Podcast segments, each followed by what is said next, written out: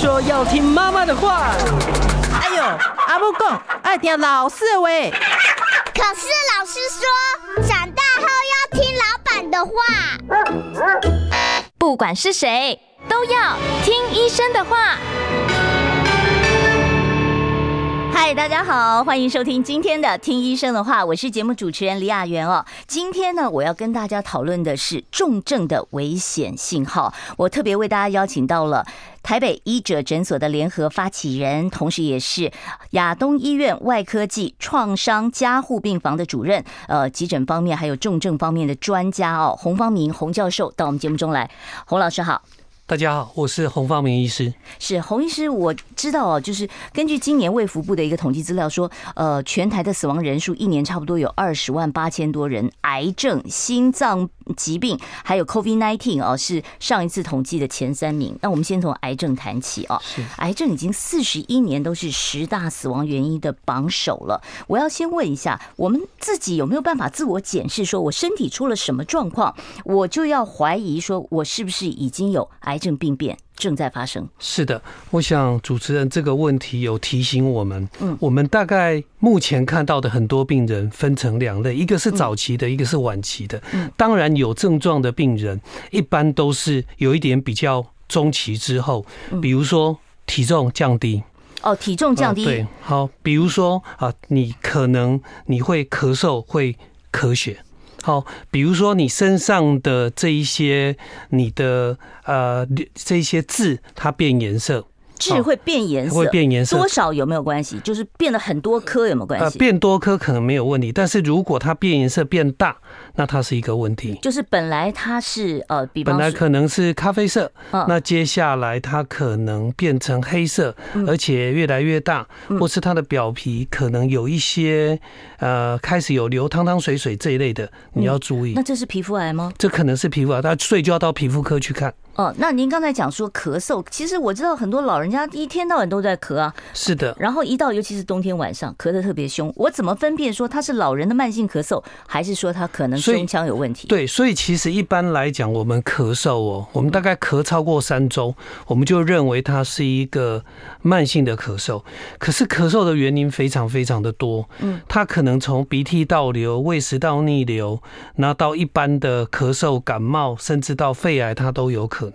嗯，那这个就变成我们平常时候就要注意自己的身体。当你没有把握的时候，你应该要去跟你的医师去做讨论。我想一开始举一个例子，曾经有一个企业主，嗯，他到我们医者诊所来看，就陪他妈妈来看李元德院长，嗯，那他妈妈就说：“你有胃食道逆流的现象，是不是请这边的教授一起帮忙看？”嗯，结果 X 光片一看，他是肺癌。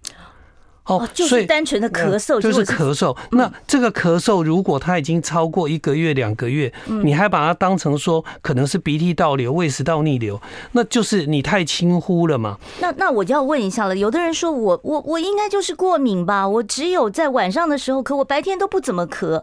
那这样子我也有重大疾病的风险吗？所以其实我们曾经在北区某一家医学中心，嗯，他把他的三万个做健康检查。嗯，的病人并不是病人，健康检查的人，做一个低剂量的肺部电脑断层，这就是查肺癌最有效的嘛？跟大家报告一 percent。哈，对，三百个，接近三百个。所以其实为什么这一段时间，包括国建署，嗯，他在推哦，你有抽烟，哦，你有家族史，有家族史，他会建议你要做。那像我自己的团队，我的护理师，他可能只有四十岁，我就要说，请他们赶快做。你至少做一个基本的 baseline，嗯，你知道说有没有问题，后面再看。因为肺癌不是只有 X 光片可以看得到。嗯，它可能还会藏在你看不到的地方。就是 X 光片，其实我们说公司健检做的那种 X 光片，你根本是没有办法查出早期的肺癌的。应该说，你看到的时候就有一定大大小了嘛。啊，我们的对我们的低剂量肺部电脑断层，我们可以看到的是用 mm，嗯，就是用零点一公分的等级来算。但是你 X 光片大概你没有到一公分，你大概你也不容易看得到。嗯，对，所以我会建议的是，我们可能要很认真的审视自己，比如说你有没有家族史，你的家人有没有肺癌的可能发生过。都没有，我就是咳。好，那你就要看，那你的工作环境是不是高风险？什么样的哦？就是粉尘比较粉多粉尘比较多啦，或者是呃抽烟、二手烟啦，空污比较多的，空污比较多啦。嗯所以我像我自己的手机，那厨师那种有没有关系啊？呃油烟，呃油烟当然也会啊，家庭主妇的油对，烟，当然也会啊。嗯，所以你看，很多的婆婆妈妈她也不抽烟呐，老公抽烟、二手烟，喜欢煮油烟，也是一样可能肺癌啊。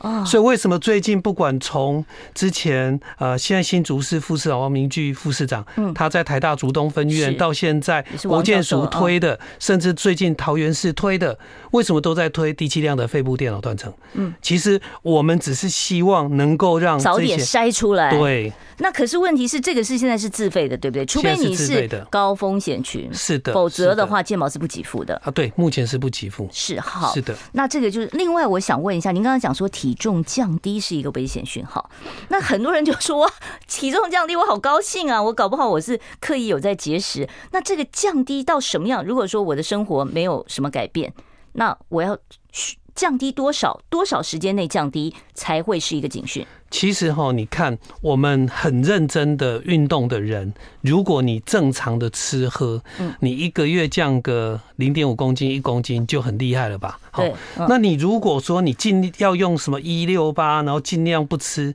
这种其实倒是不健康哦。一般一公斤是七千七百卡一公斤呐，你大家可以很简单的去做计算。也就是说，假设像我七十五公斤，我一天的需求量乘以三十大卡，二二五零大卡，那我一天我假设吃到一七五零少五百大卡，我一个月就是可以减两百公斤。可是你知道五百大卡多难？呃，两百公斤不可能啊，了。两两公斤，两两公斤。对，那你知道这个多难？嗯其实又靠就是整个运动，然后还有少吃，其实不是那么的一个简单。嗯所以你说到底下降多少？我们的很多老师他可能正常的生活的状况下，一个月降三四公斤。可能降个五 percent 十 percent，这其实就是一个很大的一个警讯哦。其实我知道糖尿病患有的是刷一下体重就下来了嘛。对，哦，那那那个是多少时间内下来的呢？其实，在我自己的认为，他们可能都是说，哎，这两三个月突然之间掉下来，但是他有可能更短的时间掉下来，他不知道。为什么，因为我们平常说瘦一两公斤，可能外观我也看不到啊，嗯，可是当你瘦到三四公斤的时候，人家说，哎，你好像变瘦哦，你不要太高兴，要小心身体是不是出状况？对。比如说，我现在跟之前差十公斤，在四年左右下降十公斤。如果在网络上面 Google 我四年前的照片跟现在，它就很明显了。对啊，我知道您是很努力在运动健身嘛，很努力，很努力。是，那那洪教授，我还要问一下，像我们一般人讲说，哎，嘴唇有黑点，或者是呢说耳垂有折痕，这个可能都是啊，这个有重大疾病，这个到底有没有根据？还有人叫我看指甲，说你看你那个指甲凹凸不平，可能也有问题啊。如果你问我的话，从实证医学来讲，这些都是没有实证医学的。嗯，但是好朋友要跟你讲，你就姑且听之。那脸色呢？有的人说，哎，你看那最近脸色发黑啊，那是不是？其实这个脸色发黑，我反而要讲脸色发黄，发黄啊，黄疸哦，比如说你的眼白特别黄，哎，这种肝脏其实就要特别的注意。其实我们在很多的。重症的病人哦，嗯，其实猛爆性的肝炎到我的 ICU 来，其实他们都是没有注意过分劳累，一来他的黄疸就二十几就冲上去。猛爆性肝炎跟过分劳累是有关系的，对不对？啊，可能他是 B 肝的带原者啦，他可能有 C 肝呐，然后他又过分的劳累啦。哦，这些都会啊。哦，所以这是高风险，高风险。那另外就是很多人在问说，这个癌症是不是吃出来的？报道上面说，哦，某某食品有这个致癌的风险啊。那世卫组织还 WHO 还列了一个什么一级致癌物？那在我们华人常吃的饮食当中，哪些东西是算一级致癌物啊？其实被列上去的，其实就像。中式的咸鱼嘛，我们这个跑得太快了，没关系，没关系。中式的咸鱼，这种腌制品，那实际上这个就是一个一级的一个致癌物。腌制品像什么甜面酱那种算吗？哎，其实亚硝酸钠这一类的，其实像香肠啦、火腿、火腿、腊肉、腊肉啦这一些，所以有老师说你要吃之前先蒸过，有没有？哦，先把它先滤掉。以前林杰良医师有建议。对，但是我觉得啦，哈。哎，都不要吃最好，有可能吗？不可能嘛，哈、嗯，不要天天吃嘛。嗯，我觉得不要天天吃是最就偶尔吃，你不要太密集的吃，吃的量太多。对，其实我想跳到，我不知道大家有没有印象，大概四五年前有一个新闻，十四岁的小朋友天天吃香肠，大肠癌末期，大家有没有记得这个啊？啊，好，那台湾现在大肠，就算他没有配养乐多也不行，对，对不对？对对对，那台湾到目前为止。大肠癌年纪最小几岁？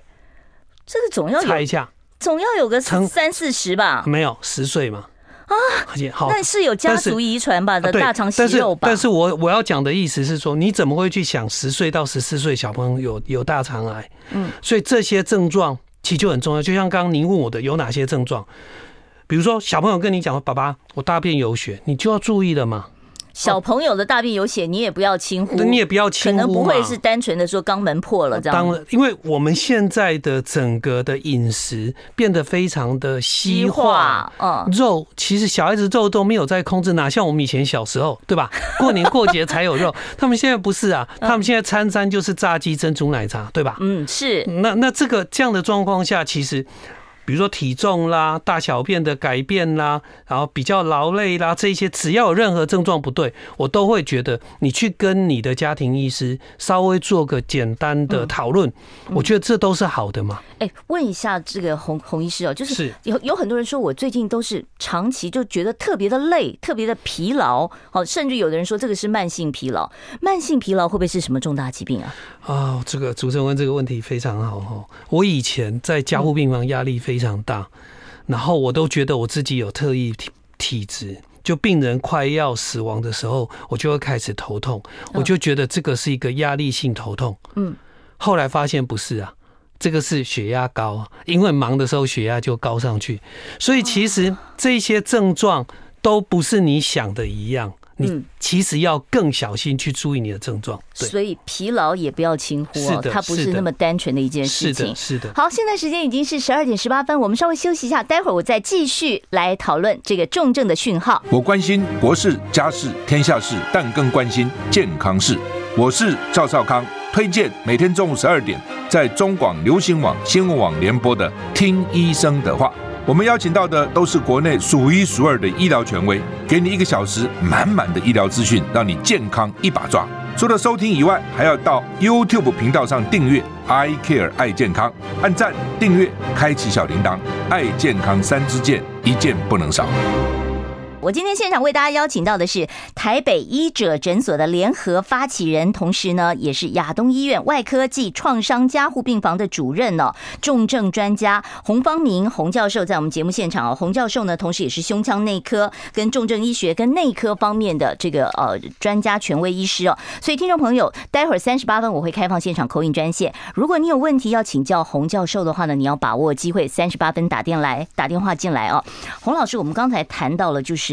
到底有什么样的一些危险信号，我们要特别注意？还有讲到这个食物的问题啊，我想要问一下调味料的问题。我们厨房里面常常有盐、糖、有酒啊，这些东西到底跟癌症有什么样的关系？安全摄取量？对，其实现在很很清楚的知道嘛，哈，盐过多了，它其实肾脏、高血压都会嘛。嗯，糖过多了，其实也有研究报告认为，糖到底跟糖尿病有没有关系啊？吃糖多少啊？其实我个人认为，吃糖多少是先增加你的体重嘛，哈，嗯，先增加完你的体重，再增加你的糖尿病的发生的风险嘛，哈，我想这都是一个很连串性的，而且其实葡萄糖也是癌症细胞喜欢的营养来源嘛，哦，所以其实这一些东西都很适可而止。所以你如果问我的话，我觉得我个人，比如说我在外面喝饮料、手摇饮，我大概都是无糖的饮料啦，我自己。嗯，一定都是无糖无糖无糖咖啡、无糖饮料，我大概都是这样。嗯，也就是说，我的每一个糖类哈，我大概应该都是比较偏淀粉类，特别是好的淀粉，糙米啦这些。嗯，就是比较不要那么精致，不要那么精致的淀粉，蛋糕啊、面包这些。但是当我小时候，我也是跟大家一样，然后吃蛋糕、吃面包，只是年纪稍微比较大，就会开始比较小心这样的问题。对啊，年纪大了以后，我就觉得这口福都没有了。对，那比如说有人就问我说：“哎，洪老师，我们到底可不可以喝酒？听说喝酒。”不好，那我就说，那你就过，我到底可以喝多少？对吧？你你你就。过最简单的生活，不要吃，不要喝啊，不要玩，不可能嘛，哈。对啊。所以其实你问过年总要喝一杯嘛。对嘛？所以你问我的话，其实就很有的人说什么女生十克的酒精，男生二十克，我觉得这个太太难记了啦。嗯。就很简单嘛，哈，烈酒、whisky、brandy 这种东西就是一小杯，三十 cc 到五十 cc。那种小酒杯的。对，小酒到一杯嘛，哈。那你如果红酒大概就是一杯。大概就一百一百五十 CC，嗯，就是那种红酒杯的红酒杯一杯啊，不可能没有到一杯，大概就半杯半杯的那个量。那你如果说是啤酒，就小瓶一瓶三百五十 CC，就是那个铝罐装。铝罐装，我我觉得这样就是一个很好记的，就是一天你可以容许的量了。但是我不会建议大家天天呐哈，嗯，天天这个是有一点点 over。但是你说过年过节喝到两百 CC 好不好？红酒可以啦。对呀，我们在做不管运动饮食，其实我。比较喜欢的是用一周来帮助我自己看，所以我刚刚跟你说七千七百卡可以降一公斤，我就会用一周一周来看。你相对，你看我这一周吃的吃进去食物是多少卡，算一算。对啊，你也不要暴饮暴食，不要都没吃，也不要一次吃太多。哦，我觉得是这样。哦、对我，我上次就是一个 you can eat，我就觉得两天胃都不舒服。哦，对嘛，哈。那像我，比如说晚上会有一个应酬，我中午我可能就是、就先节制一点。对，我可能我太太就帮我准备 lock lock 里面，然后可能三分之二、二分之一都是蔬菜，嗯，啊，可能蛋，然后。加上淀粉，淀粉是说两颗水饺、三颗水饺这样结束。哦，就是不，并不是为了让你晚上吃特别多，只是说我自己先自我调整一下，稍微控制一下。好，那另外我要问十大死亡原因中呢，这个心脏疾病啊排第二，脑血管疾病排在第五啊，都蛮恐怖的。哎，听说最近那个心肌梗塞特别多，是不是？是，其实最近。中风的，其实其实特特别是这一两个礼拜哦，天气变冷有没有？嗯，那跟大家报告，像这几天我们的加护病房是一床难求，全满啊，全满，都是因为很多嘛，哈，心血管心血管疾病的，然后脑部的问题的病人都一样是变多嘛，嗯，所以其实大家都以为说啊，这个是。哦，中老年人才可能会发生的问题，错？心肌梗塞二十几岁的病人也是有啊。哎，那我要问一下，那个心肌梗塞，他之前自己难道没有任何感觉吗？为什么一开始就是大爆发呢？当然是有感觉嘛。比如说，我曾经有一个病人哦，三十几岁，体重九十几公斤，可能是一个业务代表。嗯，开会的时候说胸闷，同事就跟他说，出去抽一根烟就不闷了。抽出去外面就倒下来啊，就马上送到医院来。他是因为香烟触发的？当然不是嘛，他就已经准备。已经要发作了，他太胖了，太胖了嘛。然后啊，那还好是现在到处都有 AED 可以电击，大家都会简单的心脏按摩。在我自己要发作前五分钟、十分钟，我自己会不会有什么样的感觉？当然，除非是心律不整。嗯，如果是血管塞住的痛，你一定有感觉。是剧痛吗？剧痛哦，会剧痛，会痛，很痛。嗯，那会不会不不会说是越来越痛，还是说一下子就像电一样这样电过来呢？呃，一般你刚刚讲的像电过来撕裂伤的，那那可能就是又是高血压后面的主动脉剥离。哦，那是心肌梗塞，有时候它塞小条一点，你可能就是胸闷，好像石头压到。可是胃食道逆流也会胸闷啊？哎，我觉得这个是不一样哦。那个心肌梗塞胸闷可能还会再更厉害一点点。心肌梗塞的胸闷，我知道，像有有的人他是哦，就闷了好几天呢。他就是不是说只闷一下子就解除了，对，他是闷了好几天，那这个也是危险讯号。当然是危险讯号，就是我我会希望我们的听众朋友，你如果有胸闷的现象，你又有一点年纪，去到医院去到诊所去做一张心电图，他。并不过分嘛，哈！现在台湾的健保其实这么的方便，你有不对，我们宁可你在轻症让我们发现，我们提早能够，比如说做个导管、做个支架，你就好了嘛。后面开始控制血压、控制血糖、控制血脂肪嘛，而不是说你来的时候是完全心脏停止这种。两个的差别就非常的大嘛。嗯，那心梗的高危险风险风险的，它到底是哪些人是高危险群啊？比如说你有慢性病嘛，高血压、糖尿病、高血脂，这个一定是三高嘛，对嘛？这一定是。那以心电图、抽血报告或是你的心导管，你一定都可以看得到嘛。嗯嗯。那所以我们现在的一个代谢症候群，为什么国健署一直在推？嗯，三高的一个预防。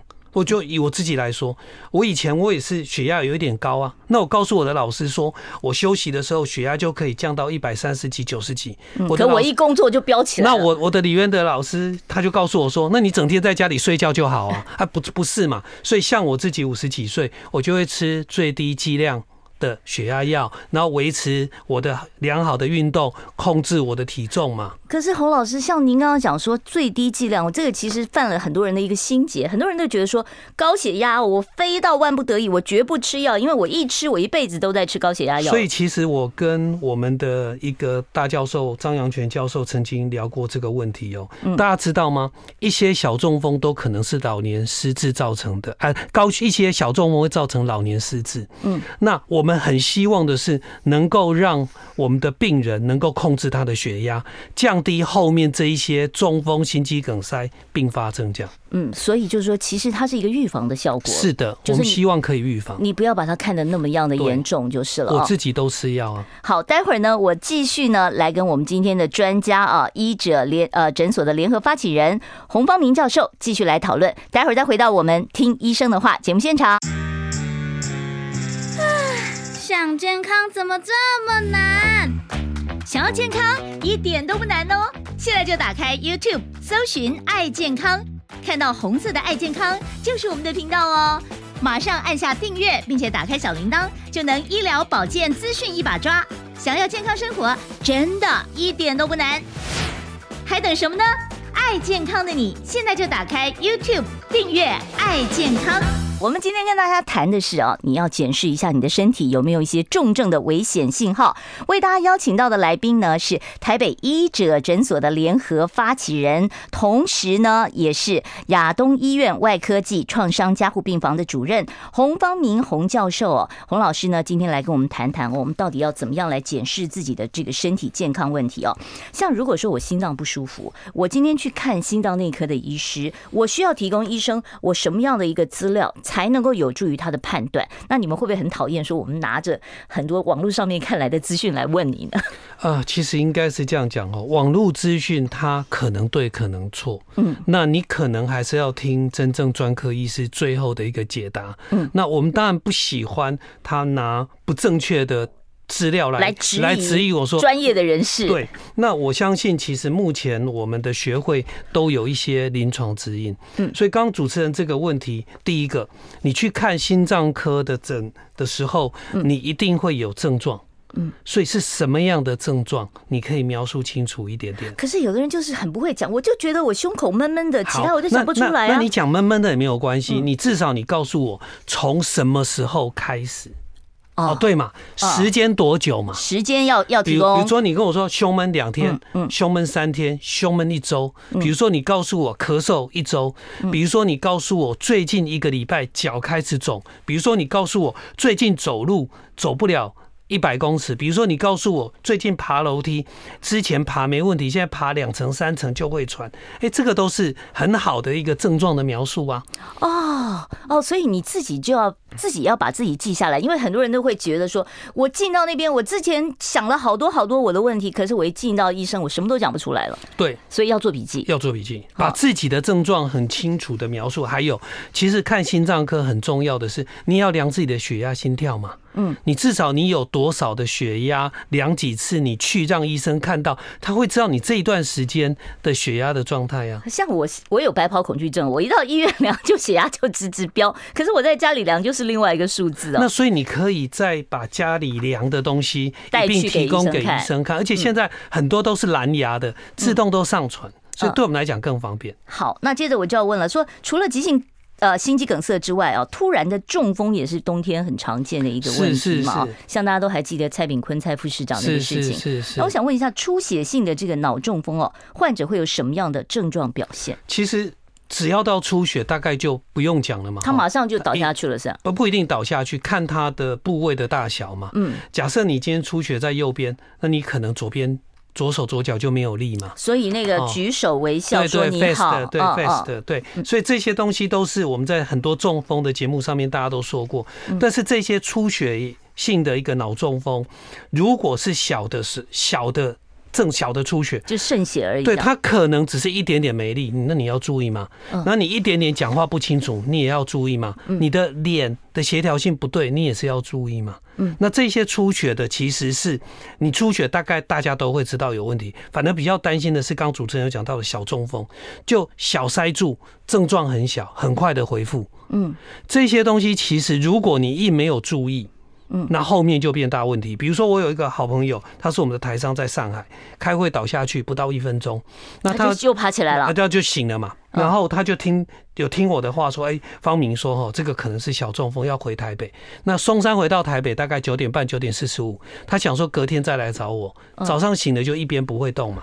所以其实你当你有这些可能是小中风的可能性的时候，应该赶快到医院去嘛，赶快做个检查，搞不好补充一点水分，甚至你在黄金的四到六个小时，你有可能可以用溶栓，你可以让你的本来塞住的血管赶快通。对嘛？所以这一些都是小，避免很都是小症状，都是小。但是刚主任讲到，就是不管是出血性的，或是这些梗塞性的，血压的控制都是最重要的。嗯，所以啊，很多人都说我要撑到最后一刻才吃降血压的药。我跟大家报告，我们真的觉得，我们今天的节目如果可以让一个人。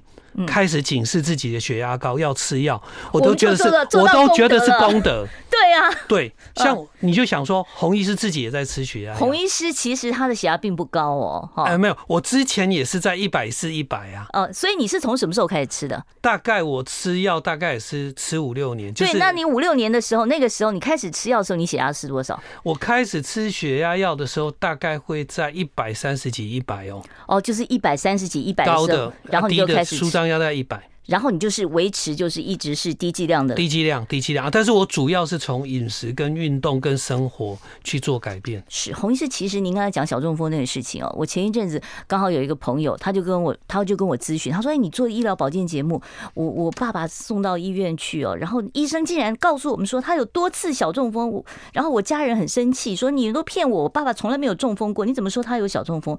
小中风是可以在事后查出来的吗？”啊，其实其实这个就是呃。当然，这是医生才可以做的一些神经学检查哈。嗯，像我自己常做的就是我，我我让他抓住我两只手的食指嘛，两只手食指，他两只手抓我的两只手食指，我一定可以感受他哪边比较有力，比较没力嘛。那我的手去抓，让他的两只脚来踢嘛。啊，就是我们自己在家里可以让长辈试试看。我我我，像我自己是这么做，那我就可以微微的去感受到这样的一个。问题嘛，嗯，那其实比如说，呃，我曾经有一个好朋友，他的小孩他是脑瘤，人家都附件都说啊，小孩子玩电脑玩太久，我去帮他做神经学检查，就是一点点不对，嗯，就是他两边抓起来，你觉得他的力量不一样，就是差一点点。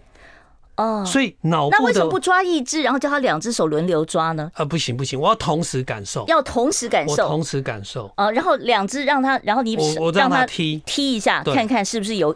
单边比较没力。对，那等到电脑断层核磁共振，你发现说它循环比较差，那个都一段时间都有影响的啦。哦，所以这个脑中小中风的话，小中风它通常是不是预示着即将要有大中风呢？有可能，很大的部分小中风如果控制不好，比如说血压控制不好。太高可能会出血嘛？嗯，那如果你吃的不好，水分不好，循环不好，它可能塞的地方更大片嘛。那血压高的人是不是要多喝水啊？要是如果用水把这个，这这倒不是，哎，我我觉得不是用喝水了，好像我们自己大概会建立一个静脉的通道、点滴的通道，嗯，那我们去让它的循环能够注意它的整个量，而不是突然之间的就是。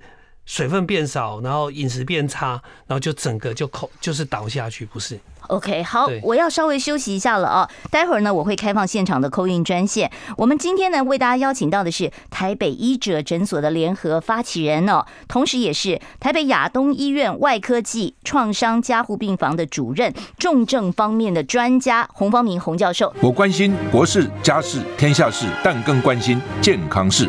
我是赵少康。推荐每天中午十二点在中广流行网、新闻网联播的《听医生的话》，我们邀请到的都是国内数一数二的医疗权威，给你一个小时满满的医疗资讯，让你健康一把抓。除了收听以外，还要到 YouTube 频道上订阅 “I Care 爱健康”，按赞、订阅、开启小铃铛，爱健康三支箭，一件不能少。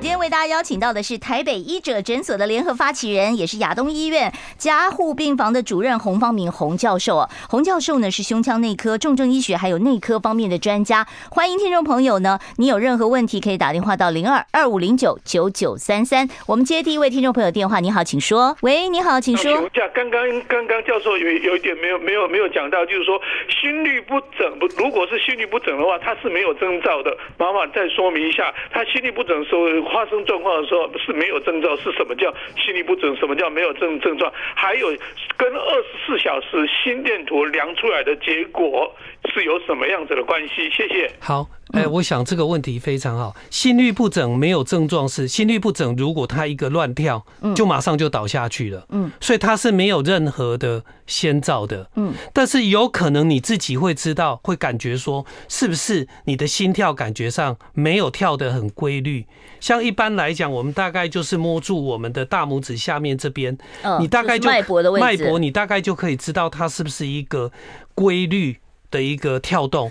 如果不规律跳动，当然我还是建议你。那我们去血压计上面不是也有量你心跳多少下吗？那个看不出来有没有规律，看不出来。那所以其实我们当担心你有心律不整的时候，我们当然会建议你可以做个二十四小时的心电图，那那个就可以知道到底你的心律不整的形态大概是什么类型。有心律不整的病史是不是特别容易心肌梗塞啊？也容易脑中风哦。哦，所以这个都是高风险，都是高风险，所以一定要知道，要小心。好，我们接下一位听众朋友电话，我们现场持续开放哦，零二二二五零九九。九九三三，你好，请说。主持人教授哈，嗯，教授，请问我们六十五岁以上的长者每年都有一次那个老人健康检查，有有有有影像的，也有一般的抽血的。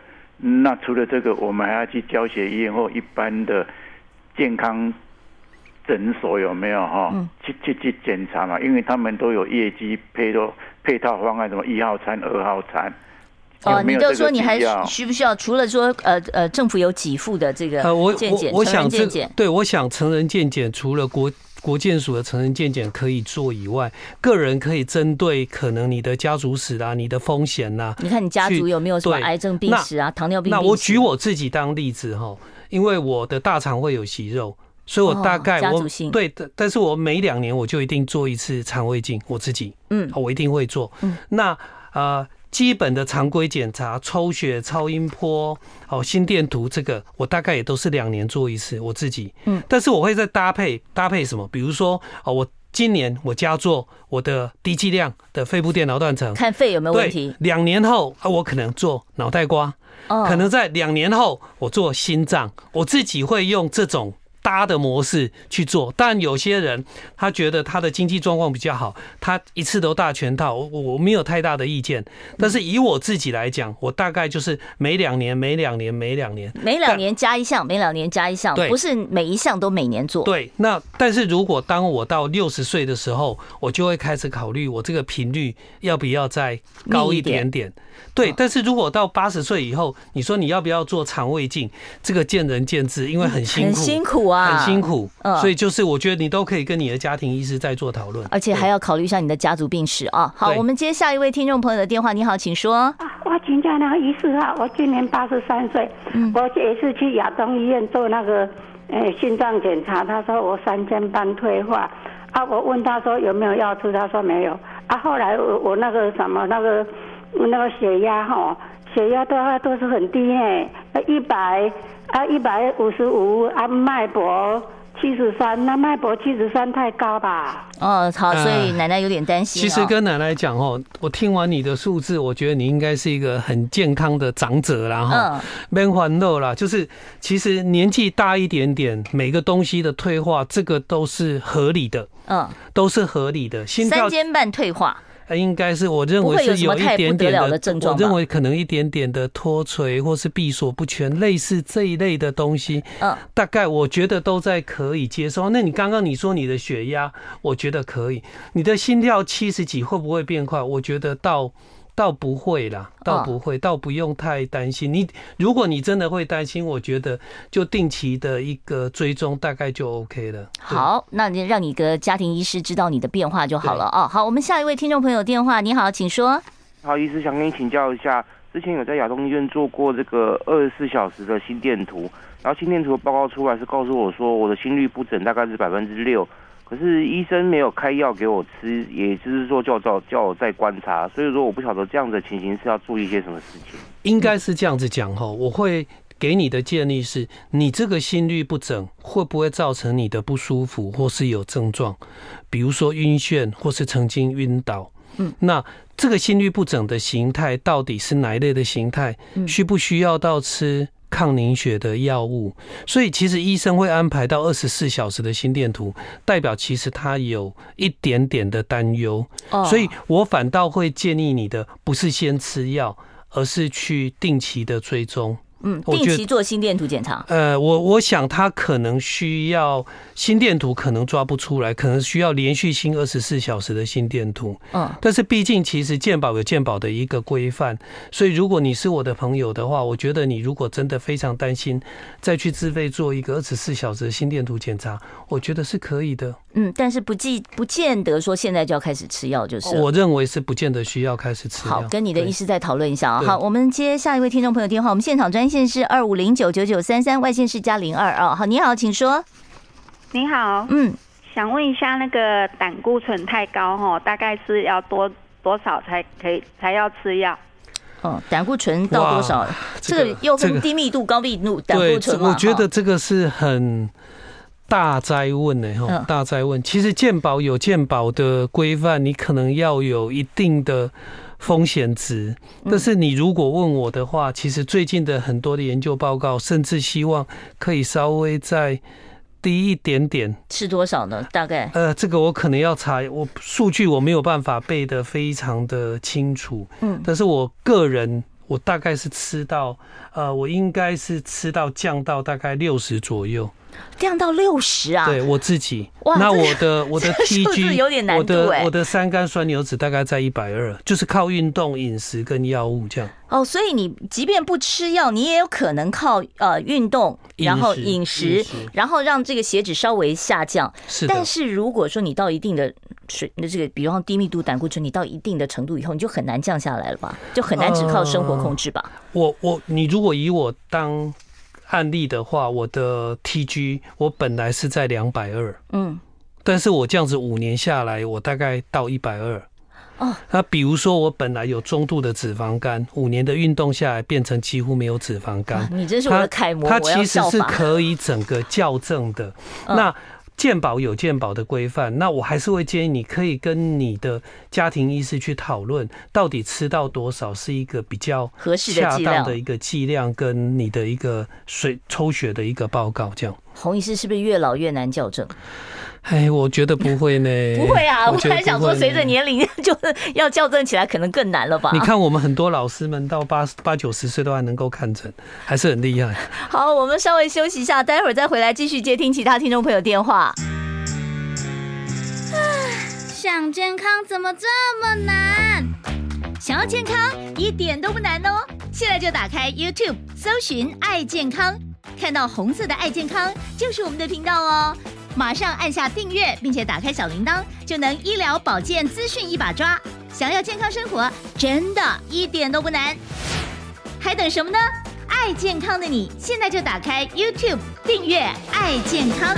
今天现场为大家邀请到的是台北医者诊所的联合发起人，同时也是亚东医院外科暨这个呃创伤加护病房的主任洪方明洪教授。洪教授是胸腔内科还有重症医学内科方面的专家。有问题的话，你可以打电话到零二二五零九九九三三，直接向教授来提问啊。教授，我们继续接电话。你好，请说。你好哈，嗯，我想要请教教授，就是我这个月量血压，就是。也比如说一个礼拜都是正常的，保持在一百二那个范围，可是下一个礼拜嘛，他就嗯有时候会升高到一百五。啊，结果我就去看心脏内科，可是那个医生他也没有说什么，就要我直接吃高血压的药，但是他又说如果没有一百四就可以不用吃，可是我就很困扰。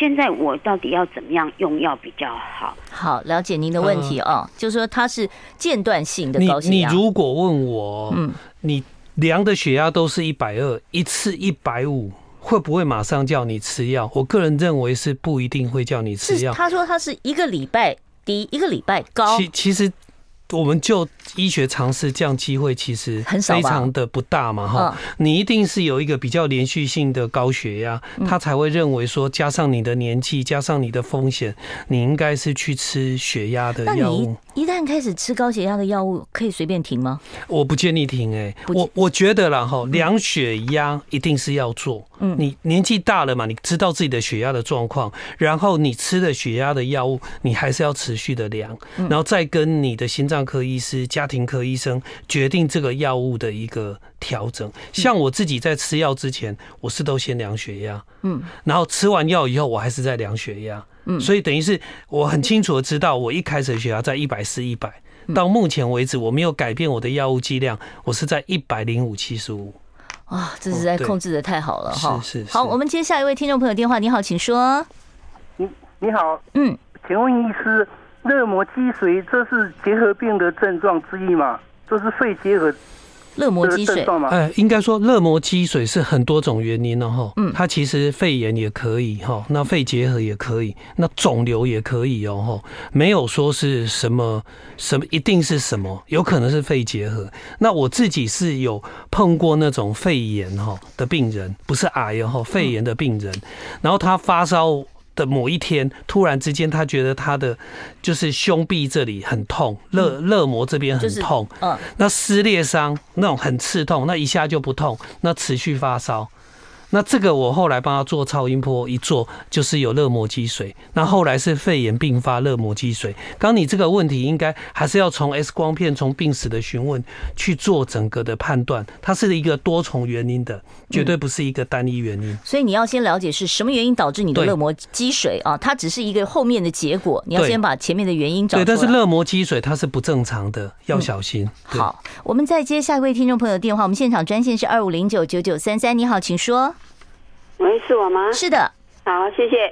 我要请教医师哈，两个问题，就是这几天天气很冷啊，啊，我大概四十年左右，就是因为我诶遗传的先天性心律不整，嗯，都在吃那个心律不整的药，嗯嗯啊，然后最近几天啊，我发现哦，天气冷啊。从十二月份开始量血压，我我开始有点害怕，已经高的都到一百三十九啊，啊八十九、六十九，像我今天早上更夸张，一百四十二、八十九、七十五了，我我真的会害怕了。嗨，对对，会害怕。好，好，啊，我请问医师是不是天气冷的关系还是怎样？因为我之前都是一百十几、一百二十几，医生从来都不会去叫我要。好，了解了，就是最近不一样了哦。好，好，谢谢，谢谢。好，其实我会建议的哈，还是跟刚刚的议题一样，我会建议你其实固定的每天的量血压，当你有异常的时候，如果刚刚就是这位女士你。连续一周你都量到一百四十几，我觉得到家庭科医生、到心脏科医生去看，考虑要不要用药，这个是一定跑不掉的。嗯，那如果说你天气冷过后以后，你又回到一百二十几、一百一十几，那或许它不一样。不需要，血压会跟着气温变化。当然，你可能会跟着你的劳累，跟着你的活动，跟着天候，它都会受影响。所以，这像这几天特别冷，我会建议大家，其实像核心的这些体温，你就要控制住。你的周边，你的手脚的一个保暖就要注意。那不要。直接去接触到冷空气吗？手脚也要保暖啊，当然都要保暖。所以你我这骑摩托车我也得戴手套。我我建议其实都要保暖，都要保。特别你是年纪稍微。脖子呢？很多人说脖子很重要啊，当然都要啊，都都要。我觉得这些都要。所以，我像我对我自己的父母亲，我就建议他们这几天能够年纪大不要出门，保暖很重要。好，就算要出门，帽子、围巾、手套、手套、袜子一定要穿，还是一样要注意。好，我们下一位听众朋友，你好，请说。您好，我想请教一下，那个二五六切，那个所有医生建议做二五六切电脑断层，那是什么？那有那个必要吗？谢谢。你这个应该是心脏的问题，对不对？是的。呃，我想如果当他担心你有血管不通的时候，阻塞的时候，他大概就会建议你做二五六切的 CT。那为什么会建议？他不用侵入性的直接去做心导管，嗯、那可能很痛哎、欸。哎，其实现在好很多了，现在技术其实大概我觉得都在可以接受的范围。但是你二五六切，就看你自己担不担心。那你问我说，洪医师你有没有做过？当然有做过嘛，哈。我们实际上当时一开始，我们就会自己先试看看，我们有没有钙化，我们的血管到底有没有通透，就是我们这个都可以查得出来啊。对对对对，我们自己当医生当然。会比较谨慎，我们就会稍微都先去做一下啊。像我的钙化指数是零，啊，血压控制好，那我就会比较放心嘛。哇，你真的好健康哦，健康宝宝。好，今天因为时间的关系，我可能就没有办法再接其他听众朋友的电话了。我最后是不是就请洪医师帮我们做一个总结啊？就说呢，其实我们好像到了四十岁以后就开始关心自己的健康了。我们从几岁要开始健检？要想健康生活，我要注意什么？哎，应该这样讲了哈。我我个人认为哈，我自己我是三十五岁开始做健检的。我自己这么年轻就开始啊？我自己是三十五岁开始做健检。嗯，那你说四十岁之后，其实你没做健检有没有关系？倒还好。嗯，我会建议的是什么哈？我建议的是你自己的生活习惯要注意嘛哈。嗯，你自己的血压你要注意嘛。国健署有给你的四癌的筛检，好，比如乳癌啦、子宫颈癌啦、大肠癌、大肠癌、口腔口腔癌这些，其实你都可以去用国健署给你。你的去跟着做嘛，国健署告诉你说，你可以好好的控制自己的生活形态，你的体重，那这些东西都是我们可以做的。对，嗯，是好，其实这个都是你的权利哦，而且呢，你也不花钱，那个成人健检该做一定要去做啊。今天我们非常感谢呃台北医者诊所的联合发起人，也是亚东医院加护病房的主任洪方明洪教授，谢谢您。好，谢谢大家。